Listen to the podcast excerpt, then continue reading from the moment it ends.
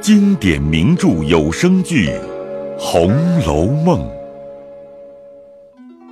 第七十九回：薛文龙回娶河东狮，贾迎春误嫁中山狼。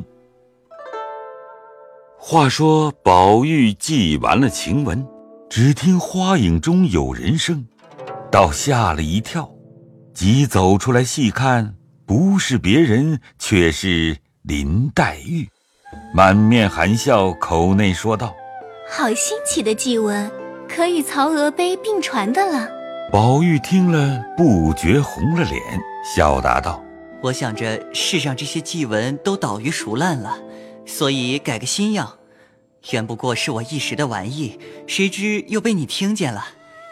有什么大使不得的，何不改学改学？原稿在哪里？倒要细细一读。长篇大论，不知说的是些什么。只听见中间两句，什么“红绡帐里公子多情，黄土陇中女儿薄命”。这一联意思却好。只是红绡帐里未免熟烂些，放着现成真事，为什么不用？什么现成的真事？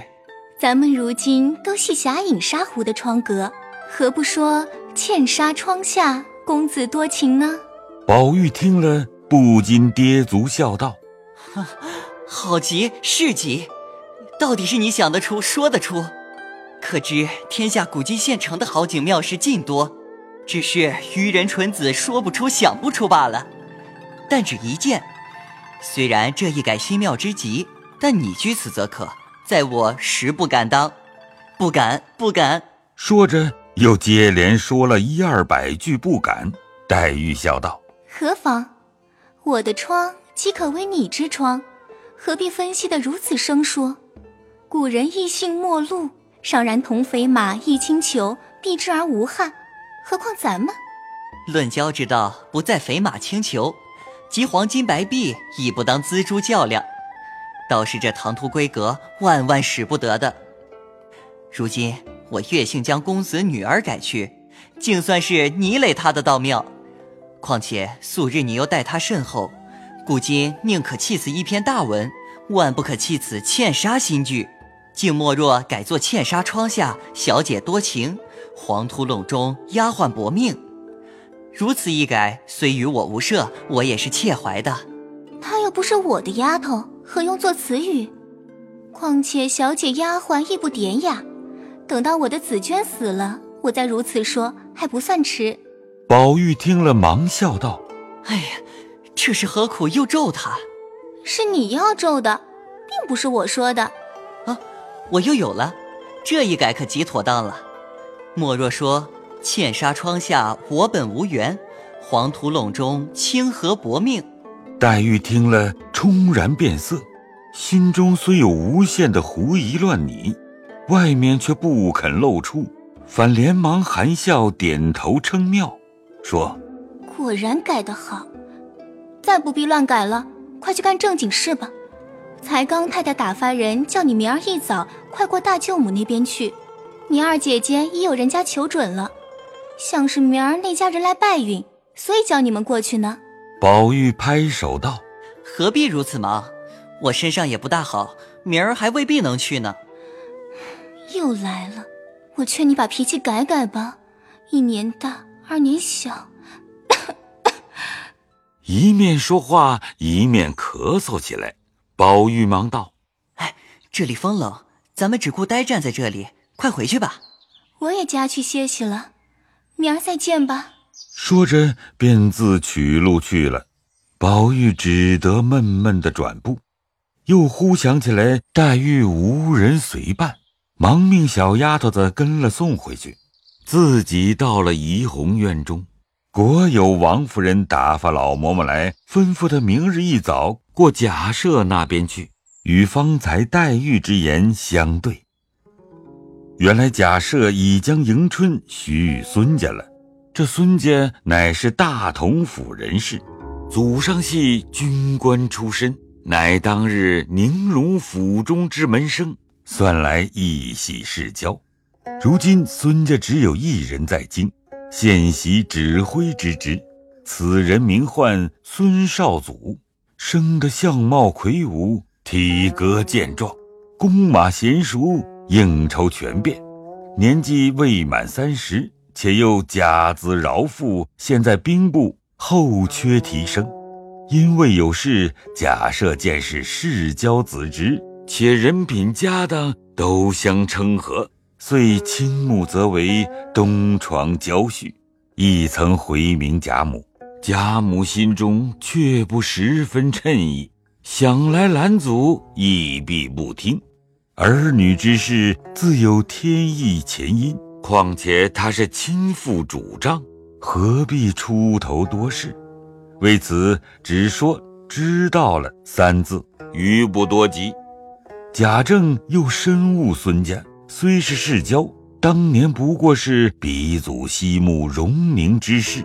有不能了结之事，才拜在门下的，并非失礼民族之意。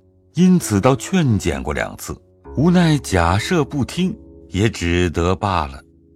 宝玉却从未会过这孙少祖一面的，次日只得过去聊以色泽。只听见说娶亲的日子甚急，不过今年就要过门的。又见邢夫人等回了贾母，将迎春接出大观园去等事，越发扫去了兴头，每日痴痴呆呆的，不知作何消遣。又听他说陪四个丫头过去，更又跌足自叹道：“唉，从今后这世上又少了五个清洁人了。”因此天天到紫菱洲一带地方徘徊瞻顾。见其轩窗寂寞，屏障萧然，不过有几个该班上夜的老妪。